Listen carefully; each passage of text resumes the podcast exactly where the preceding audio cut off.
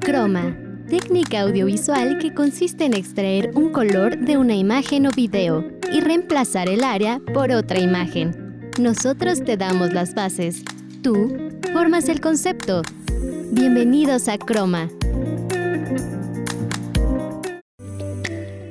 Hola, ¿qué tal? Bienvenidos a una emisión más de Croma. Mi nombre es Beatriz Andalón y agradezco muchísimo de que se encuentren en una ocasión más con nosotros. El día de hoy, Emilia Lemus nos trae recomendaciones de películas de James Cameron y en Facitech recomendaciones de celulares con mayor efectividad. Asimismo, Laura Castro nos trae la sección de Agéndalo y también películas de cuidado ambiental. En Los especialistas hablan, platicamos con el doctor Giovanni Cardona, quien nos va a contar un poquito sobre la temida tesis. ¿Están listos? Iniciamos.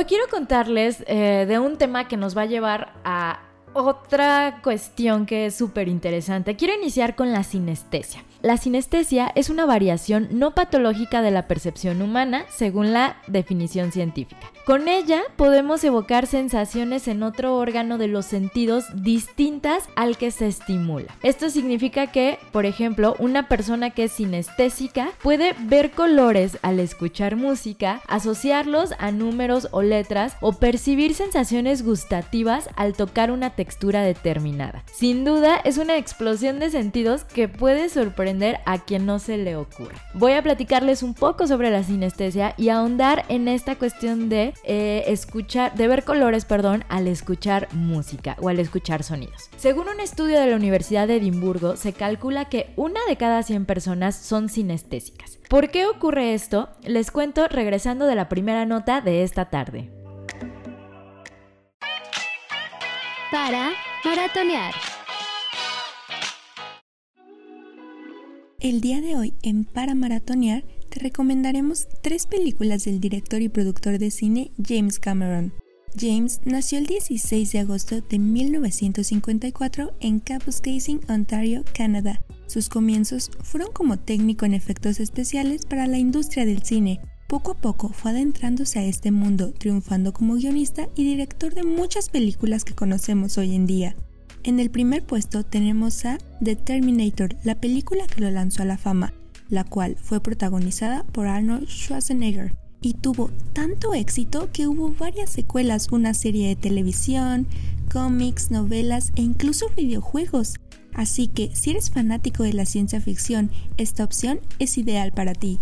En segundo puesto está la famosa película de drama Titanic. Creo que todos la hemos visto por lo menos una vez, pero ¿sabías que las escenas de los restos del Titanic son del barco real? Cameron hizo varias expediciones al barco y otro dato interesante es que algunos de los personajes secundarios como Thomas Andrews, diseñador del barco, y Edward John Smith, capitán del buque, realmente vivieron los acontecimientos del hundimiento.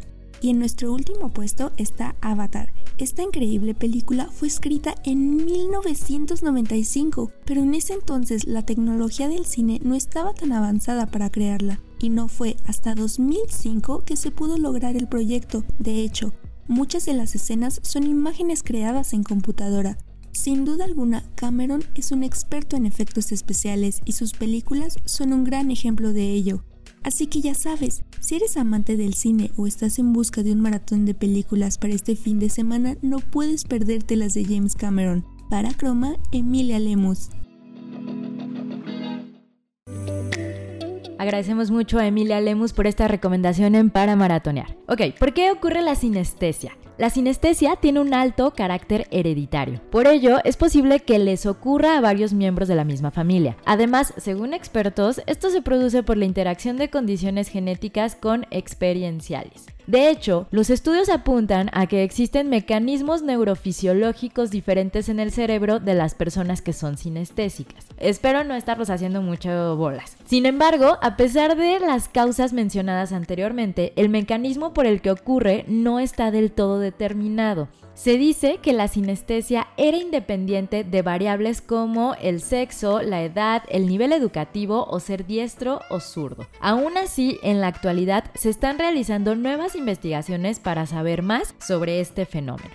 Ahora, ¿qué tipos de sinestesia existen? Hay muchas clases. Algunos expertos han identificado más de 80 tipos hasta el momento. Ahora bien, los más comunes son sinestesia auditivo-visual, también conocida como cromestesia. Se trata de percibir un color al escuchar un sonido. Sinestesia grafema color, en este caso se asocia un color específico a signos, letras o números. ¿En qué color piensan ustedes los signos de admiración, por ejemplo? Y sinestesia tacto sabor consiguen apreciar por un sabor al tocar un objeto con una textura determinada. Vamos a nuestra segunda nota de esta tarde en la sección de Agéndalo.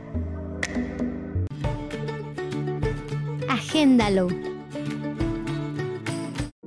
El día de hoy en Agéndalo te traemos una TED Talk titulada El valor de encontrar tu valor y está dirigida por Tania Rincón, una reconocida conductora de televisión aquí en México. En esta charla, Tania habla sobre el demostrar tu valor, pero no un valor como veríamos en las películas, es decir, sino el valor de llegar a ser lo que realmente quieres ser. Y es que comenta que para llegar a lograr tus metas tienes que tener una gran responsabilidad para aceptar y afrontar nuestras decisiones y también una intuición de observar el momento y ver más allá. Es normal tener miedo. Además, de que probablemente tendrás que salir de tu zona de confort, pero es ahí donde entra tu valor. Un término muy interesante es que denomina a cada persona como una empresa. Y es que trabajas para tu propia empresa, es decir, para ti. Y gracias a eso debes de ver siempre por tus sueños y metas. Puedes alcanzar fama, pero no es lo mismo que éxito porque dentro del éxito está la familia, los amigos y todas aquellas cosas que te hacen feliz. En conclusión, el éxito viene de buscar tus sueños. Porque al final el éxito se trata de tener equilibrio en todas las partes importantes de tu vida y de tener el valor de estar donde quieres y con quien quieres estar. Con audio de TED Talk en YouTube, para Croma, Laura Castro. Agradecemos mucho a Laura Castro por esta recomendación en Agéndalo. También existen otras asociaciones frecuentes con la visión de colores como danza color, olor color o dolor color. Incluso hay quienes lo relacionan como secuencias espaciales y perciben, por ejemplo, los meses del año ordenados en un círculo. Otros casos, algo menos comunes de sinestesia, es relacionar sonidos con olores o saborear los colores. Vamos a nuestra primera pausa de esta tarde. Les quiero recordar nuestras redes sociales. Nos encuentran en Facebook como Facultad de Comunicación UBAC y en Instagram como Comunicación UBAC. Recuerden que cada uno de estos episodios los pueden encontrar en Spotify como Croma. Vamos a la pausa y continuamos con más.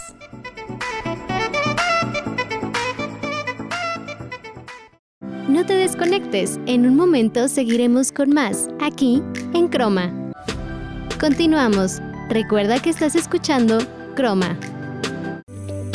Gracias por continuar con nosotros aquí en Croma. El día de hoy les estoy platicando un poquito sobre la sinestesia y un punto especial que quiero hablar sobre esto es sobre el ruido de color. Cuando hablamos de ruido de color, en realidad se hace referencia a la longitud de onda que diferencia cada sonido del resto por la potencia y distribución de su frecuencia. ¿Qué es esto? Es la duración del sonido y el tipo de sonido, si es grave, si es bajo, si es agudo, y lo estamos referenciando con un color. Ahora, cada uno de estos que les voy a contar a continuación, pueden ustedes buscarlos en YouTube y van a encontrar sonidos o frecuencias o melodías que vayan con la descripción que les estoy dando. El primero de estos y el más conocido es el ruido blanco. Es la suma de todas las frecuencias que es capaz de captar el oído humano. Se asimila como el blanco porque la luz de este color también agrupa todas las frecuencias, aunque en este caso de un espectro visible. Su sonido podría ser como una tele prendida, un ventilador, un secador o un extractor de cocina. Este es ideal para relajarte y dormir profundamente. Si tú estás trabajando y necesitas concentración, hay que cambiar de color.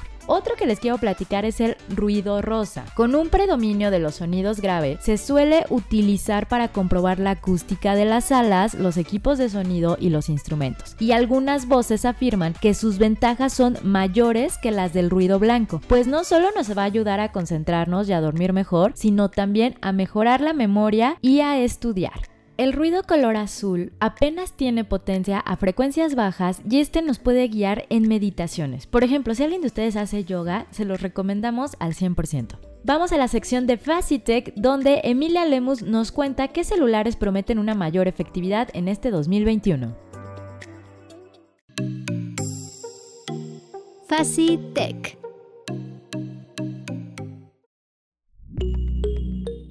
Bienvenidos a todos los amantes de la tecnología. El día de hoy en Facitech te diremos cuáles son las mejores opciones de celulares de este 2021.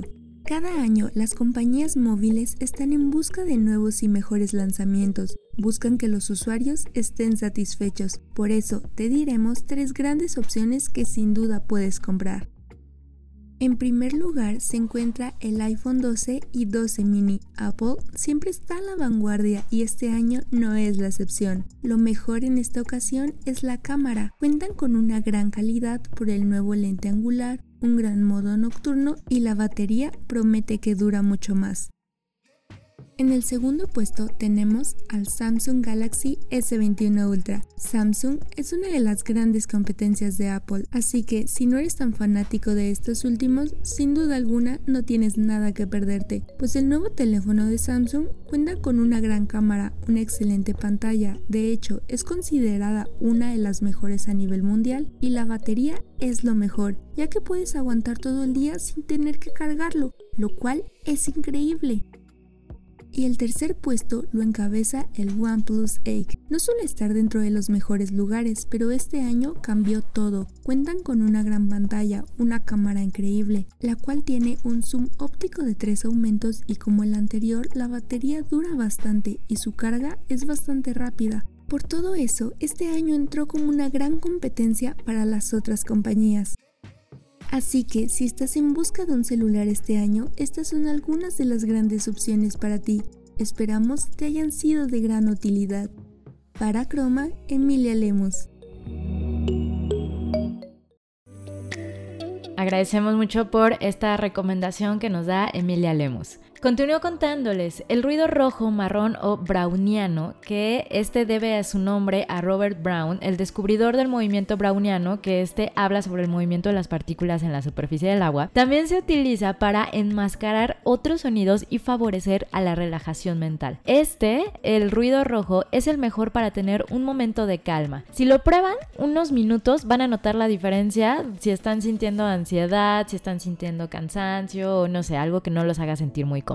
El gris también podría considerarse el auténtico ruido blanco, pues todas sus frecuencias se perciben con idéntica intensidad. Y el violeta, que se compara con el sonido del vapor o de comida cocinándose en un sartén. Ahora, quiero platicarles que hay artistas que también han revelado que padecen de cromestesia, que recuerden, este es de ponerle colores a los sonidos. Por ejemplo, Pharrell Williams, muy conocido por su canción de Happy, él dice que es su única referencia para comprender lo que él vive, que es una capacidad que él lo ve como un regalo y que si le fuera arrebatado repentinamente no estaría seguro de que pudiera hacer música porque no tendría una medida para entender. También entre estos encontramos a Kanye West y él afirma algo similar, que en colores y formas es como él hace su música. Puede lucir con un visual blanco y negro para ajustarse a una emoción. Vamos a nuestra última nota de esta tarde y continuamos con más.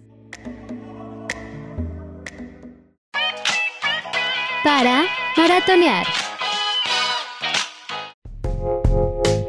El día de hoy también en Para Maratonear te traemos un top 3 películas que incitan al cuidado ambiental. Primero tenemos Wally, una película dedicada a un público infantil, pero con un mensaje bastante fuerte. Cuenta la historia de Wally, una máquina que ha sobrevivido miles de años en la Tierra abandonada por los humanos, ya que ellos están en el espacio mientras las máquinas se encargan de limpiar el mundo. Tristemente, Wally es el único que queda. Como parte del protocolo, el capitán de la nave espacial manda un robot para ver si la Tierra es habitable. Para sorpresa de todos, creció un poco de vida en ella, por lo que al regresar los humanos se dan cuenta que el mundo tiene que ser limpiado por todos. Después, salvar el planeta o abandonarlo. Una película estrenada en el año 2019 que cuenta el cómo los humanos se refugian en la luna de Júpiter y dejan a algunos otros humanos a limpiar el planeta. El mensaje que transmite es muy directo. Se necesita salvar al mundo. Y por último, tenemos El día después de mañana, una película del año 2004 que nos habla de un cambio climático catastrófico, en donde al inicio se les habla a los políticos del problema,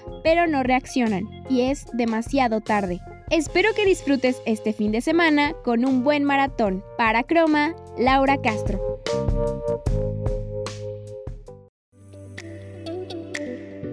Agradecemos a Laura Castro por esta recomendación en Para Maratonear. Billy Joel es otro de los que sufre este tipo de trastorno, y él mencionaba que cuando pensaba en diferentes tipos de melodías que son más lentas o suaves, siempre piensa en colores azules y verdes. Jimi Hendrix, este genial guitarrista norteamericano, de alguna manera él estaba muy orgulloso de esta sinestesia, ¿no? Pues solía describir acordes y armonías con colores. De hecho, ideó su propio acorde, el C7 hashtag 9 que incluye las notas Do, Mi, Sol, Si bemol y Re sostenido conocido como The Purple Chart. Y esto viene porque él veía una neblina color púrpura cada vez que interpretaba esta canción. Vamos a nuestra última pausa de esta tarde y regresamos con más. No te desconectes, en un momento seguiremos con más, aquí en Croma. Continuamos. Recuerda que estás escuchando Croma. Gracias por continuar con nosotros esta tarde aquí en Croma y en los especialistas hablan el día de hoy nos acompaña el doctor Giovanni Cardona, él es coordinador de formación docente y educación continua de la Escuela de Medicina de aquí de Lubac. Muchísimas gracias por estar con nosotros esta tarde. Muchas gracias por tu invitación, Betty. Me gustaría platicar contigo sobre el tema de realizar una tesis. Primero, ¿cuál es el objetivo de realizar un material de esta índole?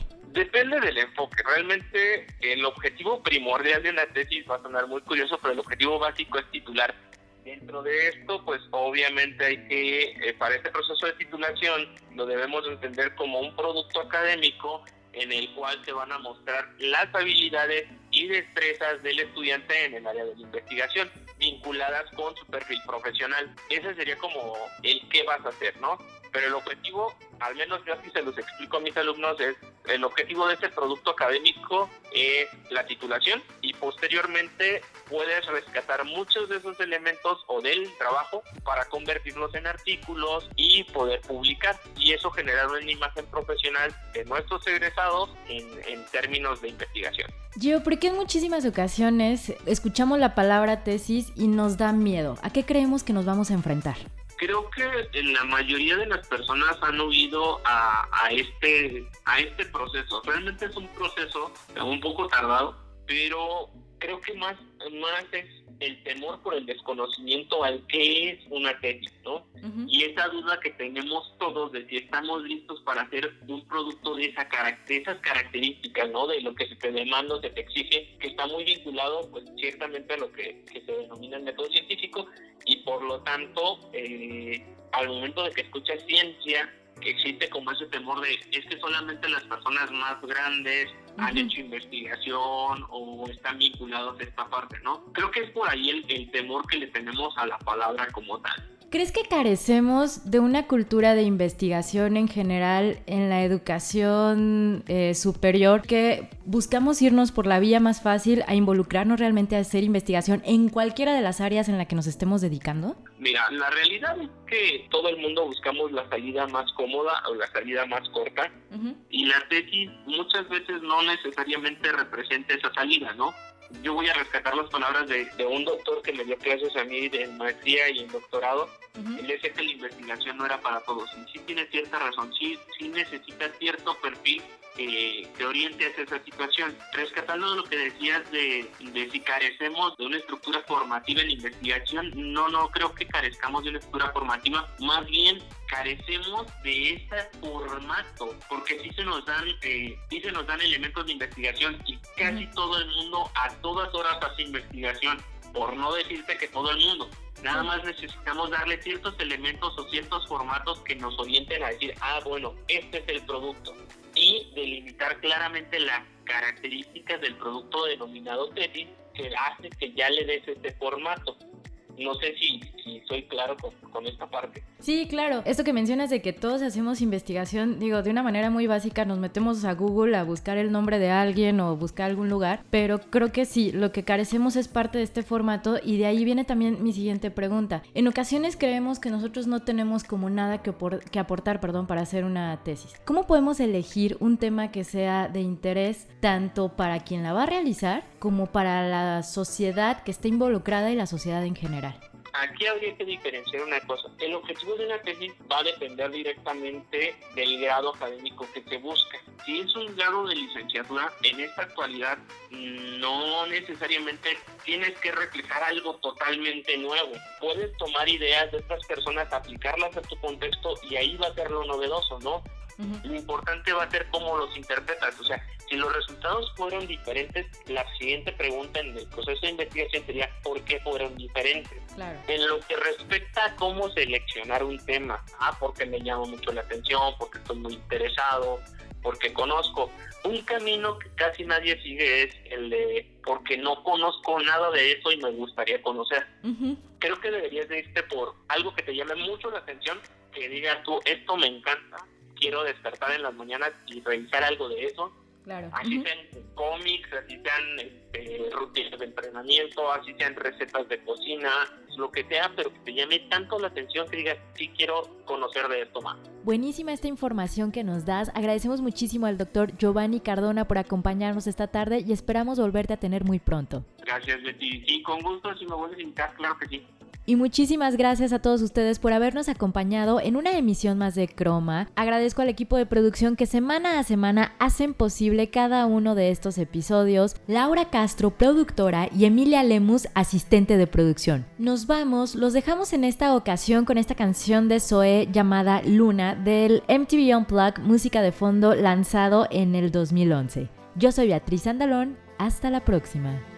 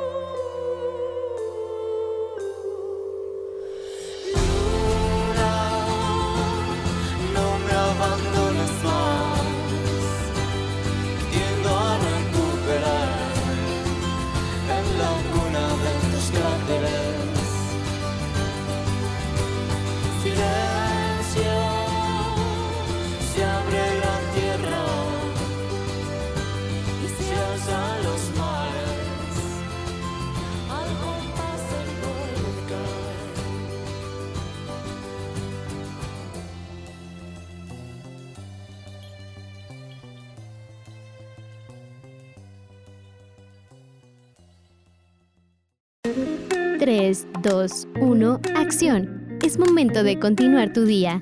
Te esperamos la siguiente semana aquí, en Croma.